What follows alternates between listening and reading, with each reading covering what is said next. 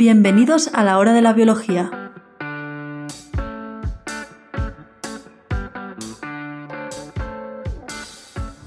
Buenas, bienvenidos al nuevo podcast La hora de la biología.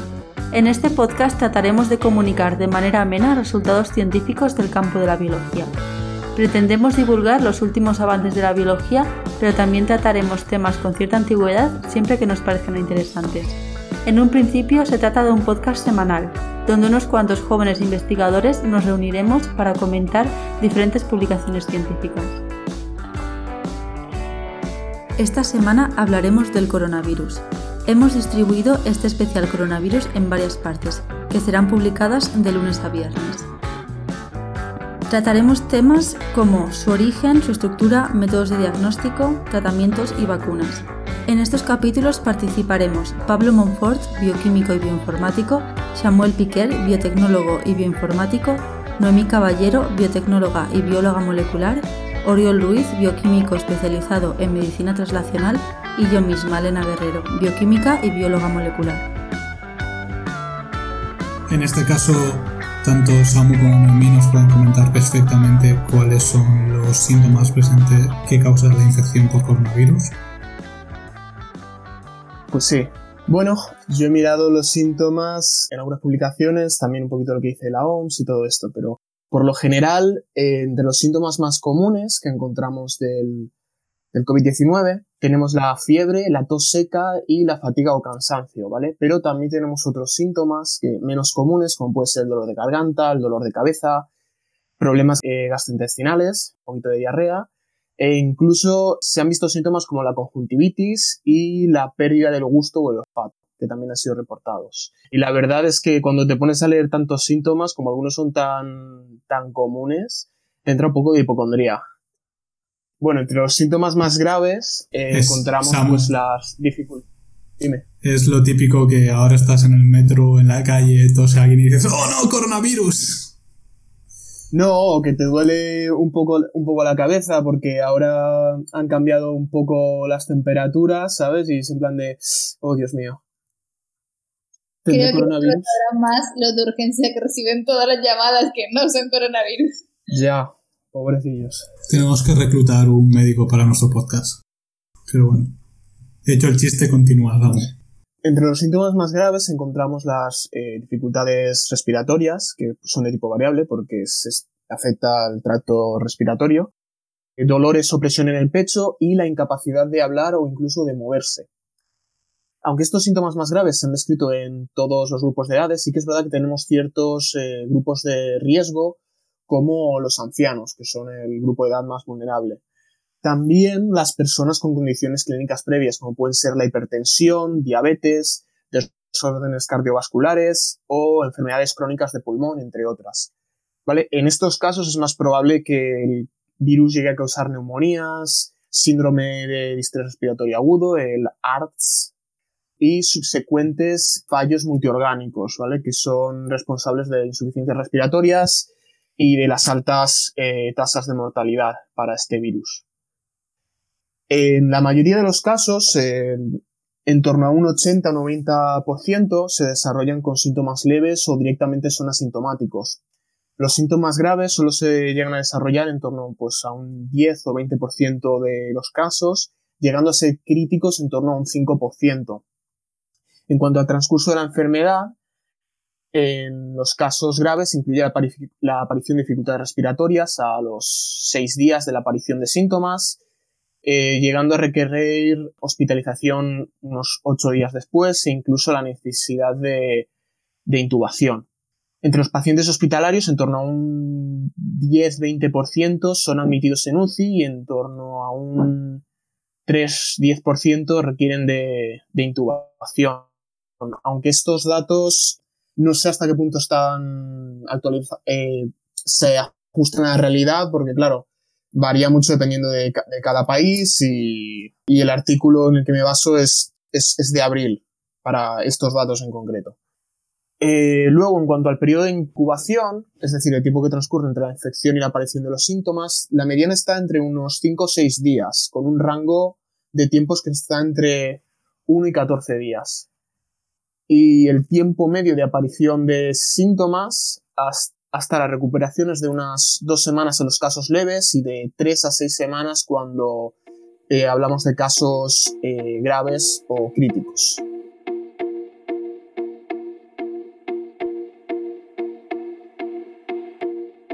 Sí, tenemos un virus que ha sido modificado por los científicos malignos de Wuhan. Bueno, no. O sea, tenemos, tenemos un virus que ha sido, que ha evolucionado para estar adaptado perfectamente a humanos. Eh, normalmente, como ha comentado Samu, los síntomas principales aparecen en las vías respiratorias. Bueno, porque principalmente son las que presentan una mayor concentración de este receptor, pero también puede estar posible eh, aparecer este receptor en otros tipos celulares, como también estaba comentando Noemí, que puede ser el riñón, el hígado o los intestinos, y también tejido cardiovascular, creo. A Oriol luego nos comentará un poco más de eso. a mí lo que me surge la duda con respecto a eso es si el pulmón es el primer afectado por la vía, porque al ser respiratorio, al final es el primero que, que, recibe. O sí, pero creo que también la concentración, o sea, ahora mismo estoy divagando, pero juraría que he leído, como no sé la fuente tampoco, que hay, hay una mayor concentración de este receptor en pulmón que, en otros tipos celulares. Y también es verdad, por ejemplo, que los, que los niños sean más asintomáticos es porque la concentración de AC2 en niños es menor que la concentración de AC2 en adultos. Por eso que los niños principalmente sean asintomáticos. Sí, eh, no es el tejido con la menor concentración, pero sí que es de los que más concentración tienen de AC2. Y luego eso, como la vía de entrada es por ahí, pues es, donde más concentración de virus hay. Por eso es, el tejido más afectado. Pero es, hay más concentración de virus en tejido cardiovascular y en tejido reproductor femenino. Ovarios y placenta y útero. O placenta, cuando haya placenta. De virus no de receptor. Sí. Sí, de ácido. Vale.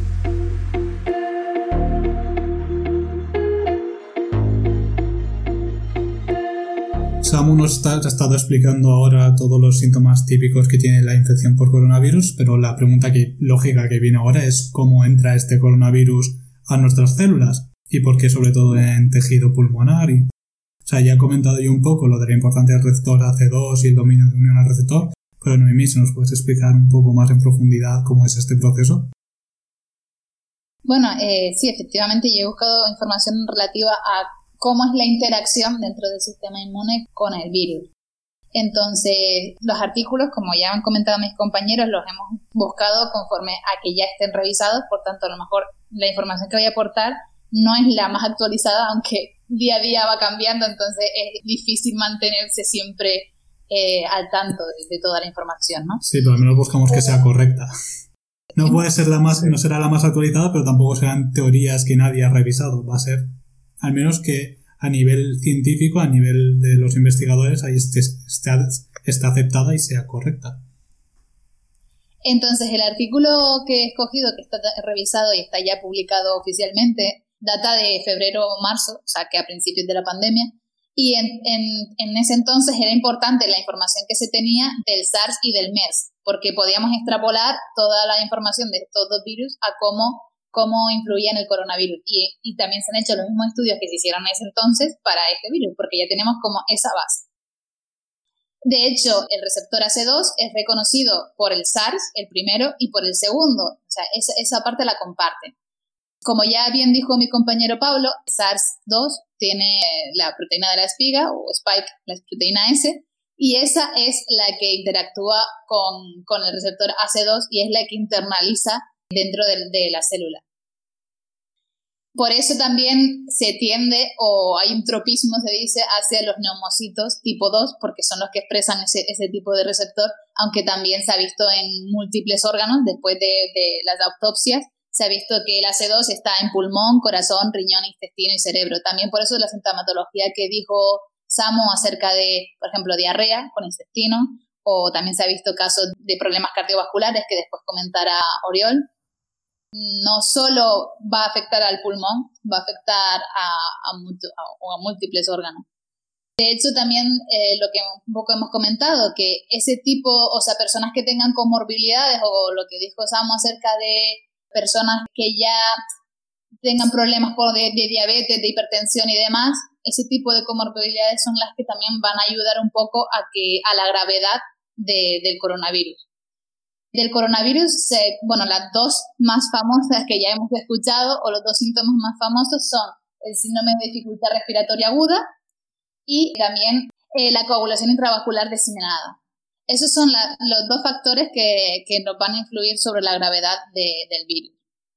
Entonces, volviendo un poco retomando, digamos que el virus entra dentro de la célula por el reconocimiento de AC2, que está en múltiples órganos, y una vez entra eh, dentro de la célula es cuando ya empieza la respuesta inmune. O sea, hay un reconocimiento por los PAMS, que son, y las DAMs, que son las moléculas de, de reconocimiento y de daño, eh, por los macrófagos, y a la vez también se va produciendo eh, la denominada tormenta de citoquinas, que probablemente hayan escuchado en los medios de comunicación y demás. La tormenta de citoquinas es como aviso del sistema inmune, pero a una escala grande. Suenas una barbaridad o a carta de Yu-Gi-Oh! en plan de activo la tormenta de citoquinas o incluso a ataque. A onda de... Sí, o, onda, Carta trampa. ¿Vas a activar una carta de conjuro? activo mi carta trampa, tormenta de citoquinas, tus monstruos quedan atrapados en la tormenta y pierden 200 de vida cada uno, o sea, suena eso, o ataque Yo incluso siempre de me he Pokémon. imaginado como que los, macrófagos hacen un poco de onda vital de Dragon Ball, pero bueno, que soy muy friki, ¿vale? También, o incluso ataque de Pokémon. Charizard utiliza tormenta de citoquinas, aunque creo que sería más de tipo volador. ¿Tú qué opinas, Oriol? O eléctrico.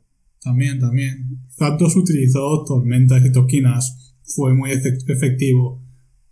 Yodo, bueno, Yodo no podía quedarse paralizado, pero yo qué sé, por ejemplo, Magikarp quedó pa- paralizado, quizá no se mueva. Oh, mamá. Bueno, y ahora voy a tomar una referencia que a lo mejor es más común para todos. Yo creo que la tormenta de citoquinas es cuando tú estás acostado en la cama tranquilamente, que ha sonado el despertador y sabes que te tienes que levantar, pero entonces llega tu madre y te dice, venga, que ya es tiempo de levantarte y demás, y ya te tienes que activar. Esto es un poco la tormenta de citoquinas. En plan, está el, el, el cuerpo en estado tranquilo y de repente estrés. Porque la tormenta de citoquinas tiene eh, un montón de, de citoquinas proinflamatorias, entre ellas destacan la interleuquina 6, que además con respecto al coronavirus lo que se ha hecho es un estudio de correlación y correlaciona con la ventilación, o sea, el que te tengan que suministrar ventiladores para poder prohibir y la mortalidad. Y también con la interleuquina 9 beta, que en estudios ya de inmunología más genérica se ha visto que mejora la citotoxicidad de los neutrófilos.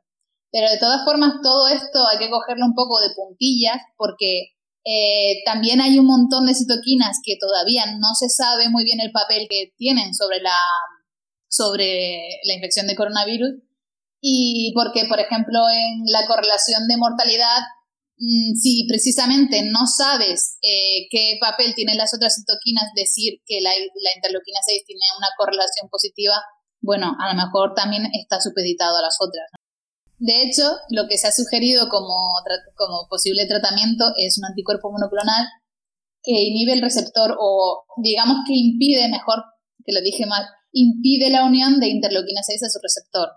Pero todos estos tratamientos todavía no se pueden suministrar, aunque no, debería, bueno, no deberían suministrarse porque todavía se desconoce el papel. De hecho, algo que me pareció muy curioso es que se habla de toda esta tormenta de citoquinas y todo todo lo proinflamatorio es lo malo y es lo que eh, causa la gravedad dentro de la infección, pero también se ha visto que eh, el, niveles elevados de interleuquina 10, que es un regulatorio del sistema inmune, es lo contrario a un proinflamatorio, también es, está correlacionado con la gravedad de la enfermedad. Entonces, no se sabe muy bien si es que tiene un papel proinflamatorio el que causa la gravedad o el antiinflamatorio el que causa la gravedad. Eh, Probablemente los dos. Probablemente los dos. Que siempre digo que si tienes dos teorías contradictorias, la verdad está en el medio. Será eso. Si es demasiado de una cosa y demasiado de la otra, es malo. De la interleuquina, digamos que la, la hipótesis que se baraja ahora, de baraja ahora es que hay que activar a la, a la inmunidad eh, adaptativa, que es lo que se intenta un poco hacer con, con los proinflamatorios, pero no a tanto nivel como se produciría con una tormenta, pero a la vez eh, inhibir esa parte con la interleuquina 10 de, inmunidad innata es lo que también produciría ese efecto maligno, digamos.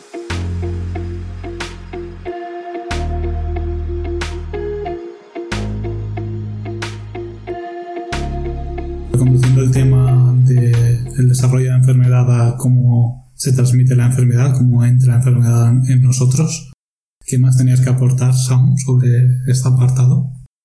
Sí, pues para este apartado he mirado un informe científico técnico del Centro de Coordinación de Alertas y Emergencias Sanitarias. Última actualización finales de agosto, o sea que es relativamente reciente. Y por lo que veo, actualmente lo que se considera en cuanto a la transmisión es que eh, actualmente, pues se considera que una persona infectada es capaz de comenzar a transmitir la infección dos días o tres antes de la aparición de síntomas hasta incluso 7 o 8 días después de la aparición de, síntomas. Aunque el periodo infectivo puede variar dependiendo de la gravedad de la infección. En los casos más graves, esta capacidad de transmisión, de transmisión perdón, no solo se mantendría más, más en el tiempo, sino que además sería más intensa. Eh, supongo que se asocia a una mayor carga viral. Este virus principalmente se propaga a través del tracto respiratorio, Podemos contagiarnos mediante una transmisión directa con una persona infectada o otras formas indirectas de contagio como puede ser la entrada en contacto con objetos o superficies contaminadas. Bueno, Samu ha dicho que, le puede haber eh, que puedes haber un contagio indirecto por tocar superficies y nada, que quería comentar que en mi paper justamente hacen un estudio y un review de la capacidad que tiene el virus de sobrevivir. Digamos sobrevivir aunque no están vivos, ¿vale? Sobrevivir en superficies donde han estado en contacto y se ve que el SARS-CoV-2 puede sobrevivir en superficies en las superficies de plástico, de plástico, madera y hierro hasta 72 horas después de su aplicación. Y que se ha comprobado que el SARS-CoV-2 tiene una mayor resistencia, una mayor supervivencia a, estos, a estas superficies que el SARS o el MERS. O sea, como curiosidad. Puedes continuar, caballero. Eh, gracias, buen amigo. Según organizaciones como la OMS, la transmisión persona a persona está considerada como la fuente principal de contagio, a través de gotículas que salen despedidas de una persona infectada al toser, estornudar, hablar, cantar.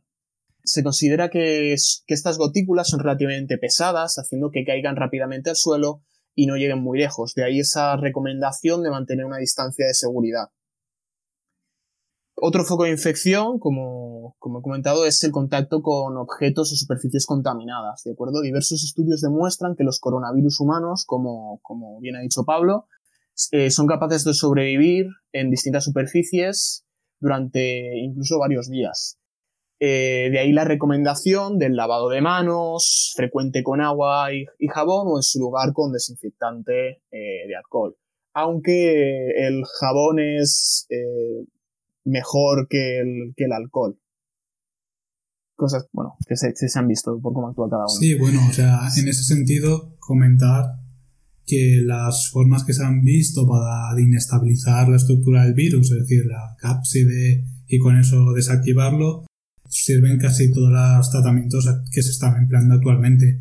El tratamiento de la superficie con luz ultravioleta o con temperaturas mayores a 56 grados, si no me equivoco, durante media hora eliminan el, eliminan el virus de esa superficie o de donde lo, estés conteniendo y que después los típicos tratamientos con alcohol desinfectantes como el alcohol 96, el cloroformo, eh, jabones también eliminan normalmente sin ningún problema el, virus de la superficie en la que estés tratando. O sea, la ¿El, cloroformo también, ¿El cloroformo también mata el virus? Sí, puede ser. Oh, Dios. Voy a decirle a la gente, mira, ve, ve, ve con el virus, huele este pañuelo.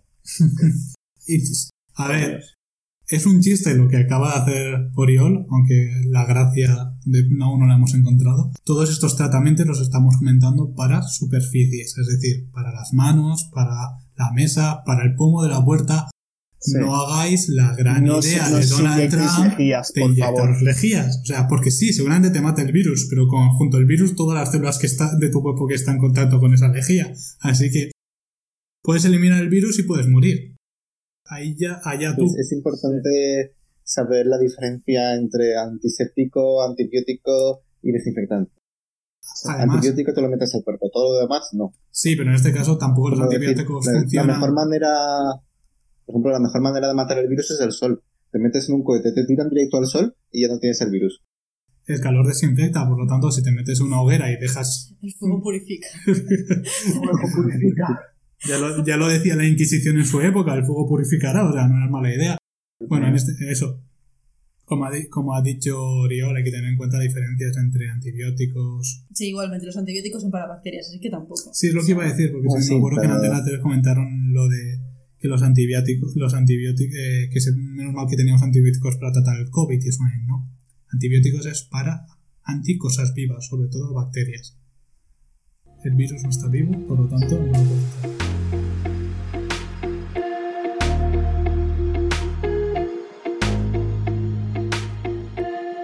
Sin embargo, aunque estas dos vías de, de transmisión que comentaba antes son las que están más, digamos, aceptadas por la OMS actualmente, hay una tercera vía que cada vez está ganando más peso como principal fuente de contagio, que es la transmisión mediante aerosoles.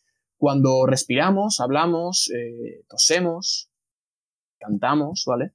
Eh, también podemos generar partículas más pequeñas que estas gotículas de las que hablábamos antes, que pueden quedar suspendidas en el aire durante varias horas. De hecho, este julio se publicó una carta firmada por más de 230 científicos que advertían de la falta de recomendación, de, perdón, de reconocimiento por organizaciones como la OMS de la importancia de esta vía.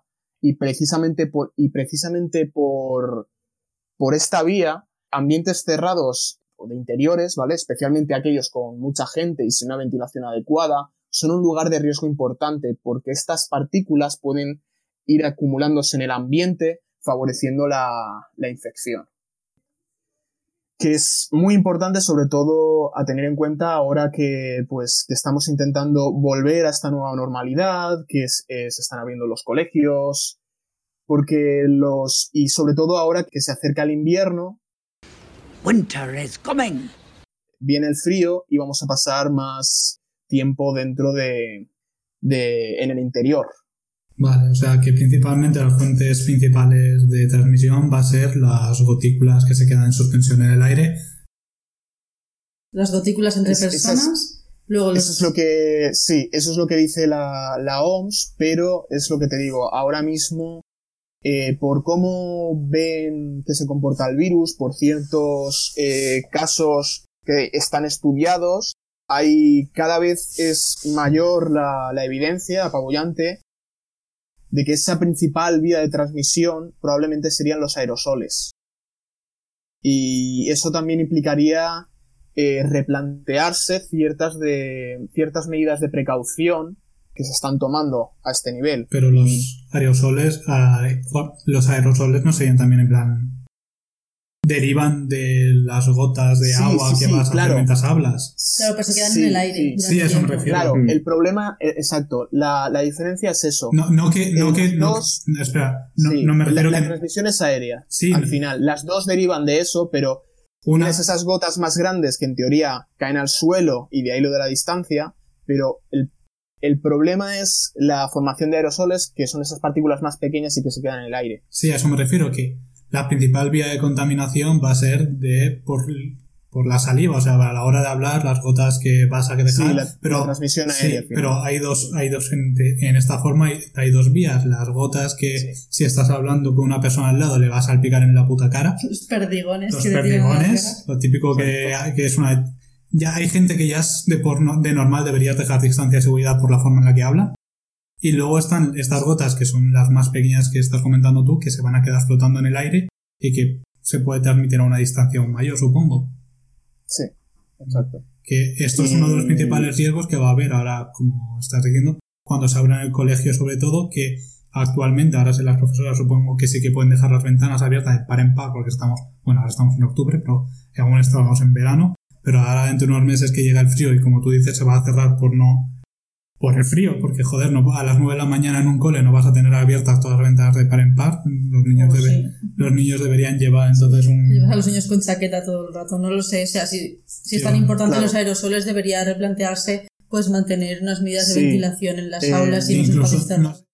Al final, esta carta lo que, lo que advertían es, eh, es eso, de que esta vía de los aerosoles no se le estaba pres- eh, prestando suficiente atención y, sobre todo, con la época que viene en delante, hay que tenerlo bastante en cuenta precisamente por eso, por el riesgo que implica y Mm. se podían implantar medidas, eh, pues eso, una ventilación adecuada mediante eh, filtros, eh, yo qué sé, que al final renueven el, el aire de las habitaciones o pues abrir las ventanas y todo esto, pero, pero es algo que mm, implica riesgos importantes y que es- se tendría que empezar a, a tener más en cuenta y, y pensar medidas de actuación concretas. Y ahí también entraría, bueno, el famoso término de carga viral, que supongo que dependerá de las personas que estén conta- contagiadas, que, que puedan transmitir Claro. estos aerosoles, será capaz de infectar más o menos. Por ejemplo, hay estudios que se ha visto de un caso en un avión que no, por suerte, llevando mascarillas y demás, no ha sido capaz de transmitirse, pero a lo mejor aún llevando mascarillas, si 10 que te rodean lo tienen, mm, también lo, te contagian. Claro. Sobre todo la importancia es eso, porque en, en espacios cerrados podemos caer en, eh, en- en una especie de sensación de, de falsa seguridad, ¿sabes? Si decimos, no, no, estoy cumpliendo la distancia de seguridad, esa persona está eh, tres mesas más allá, pero claro, el hecho que sea aerosoles es, que las partículas eh, se acumulan en el ambiente, pueden ir más allá de esos eh, dos metros de los que hablamos. No solo es eso, sino al final eh, influye la cantidad de gente que tengas en esa habitación y el tiempo que, pases en, esa, habitación también. Porque al final cuanto más tiempo, más eh, se acumula.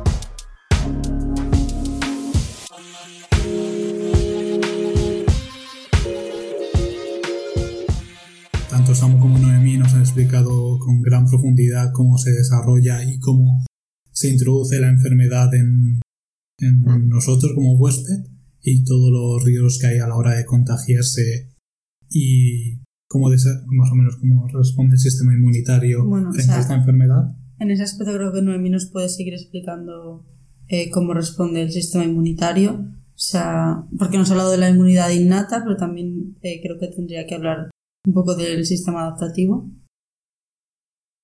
Eh, sí, bueno, a ver, eh, últimamente se ha explorado mucho, de hecho, el test de famoso de IgM, IgG, que me da positivo, que no. Conforme a eso, comentar, por ejemplo, la IgG es la de larga duración del reconocimiento, que es en otros, como en otros virus como el se ha visto que, que tiene una inmunidad de hasta dos años. O sea, vas a, si digamos que si tienes IgG alta, eh, se supone que con, al menos con el MERS se tendría una inmunidad de dos años. Ahora con el SARS pues no se tienen esos datos pues porque no ha habido tiempo para, para hacer los ensayos. Y, y también se habla de la importancia de, de las células T, eh, que primero se hablaba de que eh, la inmunidad colectiva que no era tan efectiva como se esperase y demás, pero que tenían importancia la, la, los linfocitos T, que son los que al final eh, llaman a los linfocitos B para que generen anticuerpos o no, digamos que son como la cabeza pensante de, del sistema inmune. Y esas son las dos cosas que, que, a comentar, que a lo mejor también se podría profundizar, pues por ejemplo, con ensayos de vacunas, cómo se comportan estos, estos tipos de anticuerpos y demás. Pero bueno, eso será cuando se administre la vacuna a nivel poblacional. Y también comentar eh, acerca de, de posibles acciones que se tengan, por ejemplo, del síndrome de dificultad respiratoria aguda, se ha visto que provoca una hipoxemia, lo que podría provocar una microcoagulación y dentro de eso la coagulación intra intravascular diseminada de la que hemos comentado, que podría ya acabar en fallo multiorgánico. Y, y también eh, acorde a eso se, hacen, se han hecho como estipulaciones, pero que habría, habría que confirmarlas lógicamente, eh, acerca de, de, que si ya eh, las células endoteliales, que son las que produ producen la trombina y la, bueno, no son las únicas, pero sí que tienen un, gran papel eh, dentro de la coagulación, las células endoteliales, que si producen más tr trombina y, y fibrina, o esas células, digamos que están tocadas, están afectadas de alguna manera, no por respecto al coronavirus, sino por otras enfermedades, eh, o por ejemplo con la edad, sí que podría ser causa de, de, ese factor de que haya poblaciones, por ejemplo, de mayor de 60 años o gente con hipertensión y demás, que esté más afectada por, por el virus, pero esto habría que corroborarse. Y como ya he comentado, eh, el coronavirus no solo afecta a pulmón, afecta a muchos órganos y a lo mejor de esto podría hablar más en detalle Oriol.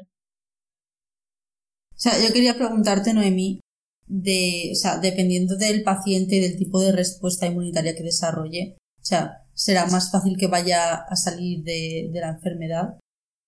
O sea. Hay varios factores de, de, mm, digamos, de pronóstico de cómo va a seguir la enfermedad. Por ejemplo, uno de ellos es el número D, el cual se ve que si, si da positivo es un mal pronóstico para la enfermedad y otros muchos, de, por ejemplo, hablando de citoquinas, pero o de, o de o reconocimientos también de, de, anticuerpos. Este campo es muy extenso, cada uno de cada grupo de investigación va a ampliar en su campo, ¿no? Por ejemplo, se ha visto que de células mm, B y T hay eh, epítopos contra las proteínas S, N, M y E. Pero claro, todo esto tiene que ser estudiado con más extensión. Sea, tiene que ser un estudio más, más pacientes o con mayor escala de poblacional.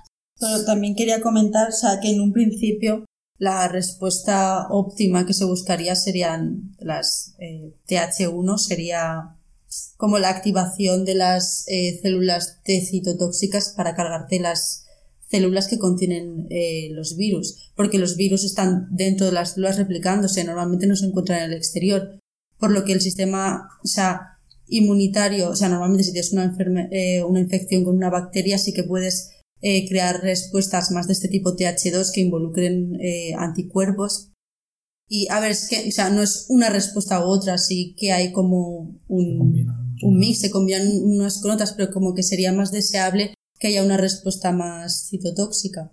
En un principio, cuando estás tratando con virus. Así que, dependiendo de la respuesta que pueda tener el paciente, eh, es más probable que, la enfermedad vaya a transcurrir con un buen curso o que vaya a tener más, más problemas. Si finalmente tienes una respuesta citotóxica, no lo que vas a hacer es que estarás eliminando los reservorios que tienes de virus dentro de tu cuerpo. O sea, aquellas células que hayan sido afectadas, y te las eliminas, supongo que de esta forma también estás eliminando en gran medida la carga viral, porque al final es eso, los reservorios. Si, si eliminas las células o sea, si tienes una respuesta de anticuerpos, al final seguramente vas a tener que la carga vírica va a poder con el número de anticuerpos que tienes en tu, en tu circulación, por alguna forma. O sea, no creo que vayas a tener una tan buena una prognosis tan buena como en el caso de una respuesta de citotóxica.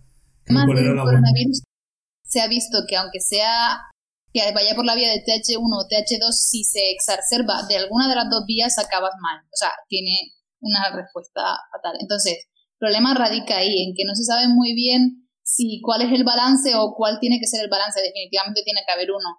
Y obviamente se tienen que producir las dos vías de reconocimiento de anticuerpos, porque si no, no tendrías inmunidad, y también de citotoxicidad, porque es clave también para matar al virus de una forma más rápida. Entonces, pero si se ha visto que las, que las citoquinas que se generan dentro de las dos vías, que son las que al final causan la, la de estabilización, si están aumentadas en ambas, al final se tiene un mal pronóstico. Claro, si la respuesta del sistema inmunitario, o sea, está exacerbada, al final también es malo porque es el sistema inmunitario el que te está llevando como a un fallo y a tener una peor eh, prognosis.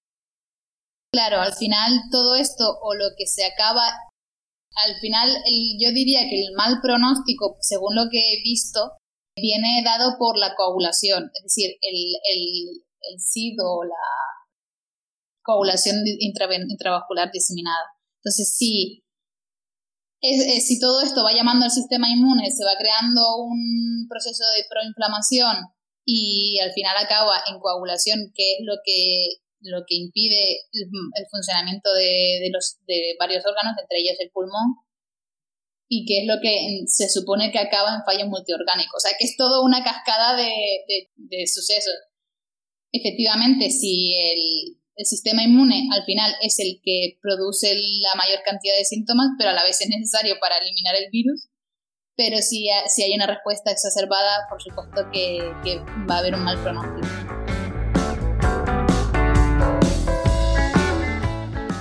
Y hasta aquí el capítulo de hoy de la hora de la biología. Muchas gracias por escucharnos. Nos despedimos no sin antes decir que puedes suscribirte, es totalmente gratuito. Y si tienes alguna duda o sugerencia, puedes dejarnos un comentario o si lo prefieres, puedes enviarnos un correo electrónico a la hora de la biología. Os recordamos que el nombre de los artículos comentados los puedes encontrar en la descripción del capítulo.